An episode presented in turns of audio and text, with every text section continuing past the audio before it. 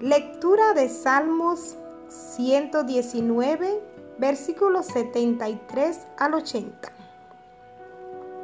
Tus manos me hicieron y me formaron. Hazme entender y aprenderé tus mandamientos. Los que te temen me verán y se alegrarán, porque en tu palabra he esperado. Conozco, oh Jehová, que tus juicios son justos y que conforme a tu fidelidad me afligiste.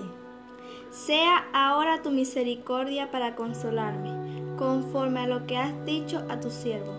Vengan a mí tus misericordias para que viva, porque tu ley es mi delicia.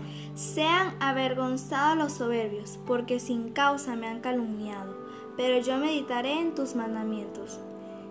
Vuélvanse a mí los que te temen y conocen tus testimonios. Sea mi corazón íntegro en tus estatutos, para que no sea yo avergonzado.